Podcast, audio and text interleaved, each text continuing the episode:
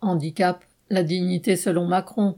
Lors de ses vœux du 31 décembre, Macron s'est entre autres félicité de l'action de son gouvernement en faveur des personnes en situation de handicap, osant prétendre qu'il avait, entre guillemets, investi pour défendre leur dignité. Des propos révoltants pour toutes celles et tous ceux qui se débattent pour survivre avec l'allocation adulte handicapé, AAH, dont le montant maximum s'établit à 903 euros. Entre guillemets, la dignité, quand on doit compter chaque sou pour boucler le mois, ça n'existe pas a réagi une militante associative atteinte d'une polyarthrite rhumatoïde qui l'empêche de travailler. Les médicaments et les soins étant de moins en moins bien remboursés coûtent cher. Est-ce digne lorsqu'on doit choisir entre se soigner et se nourrir correctement?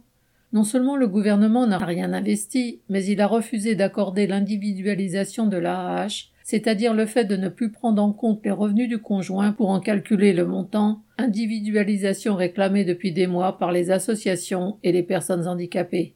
À la place, il promet un abattement forfaitaire sur les revenus du conjoint avec une majoration pour enfants qui, entre guillemets, permettra à 120 000 couples modestes de toucher 110 euros de plus. C'est une très faible minorité sur les 1,2 million de bénéficiaires de l'AAH et surtout cela ne supprimera pas la dépendance vis-à-vis du conjoint.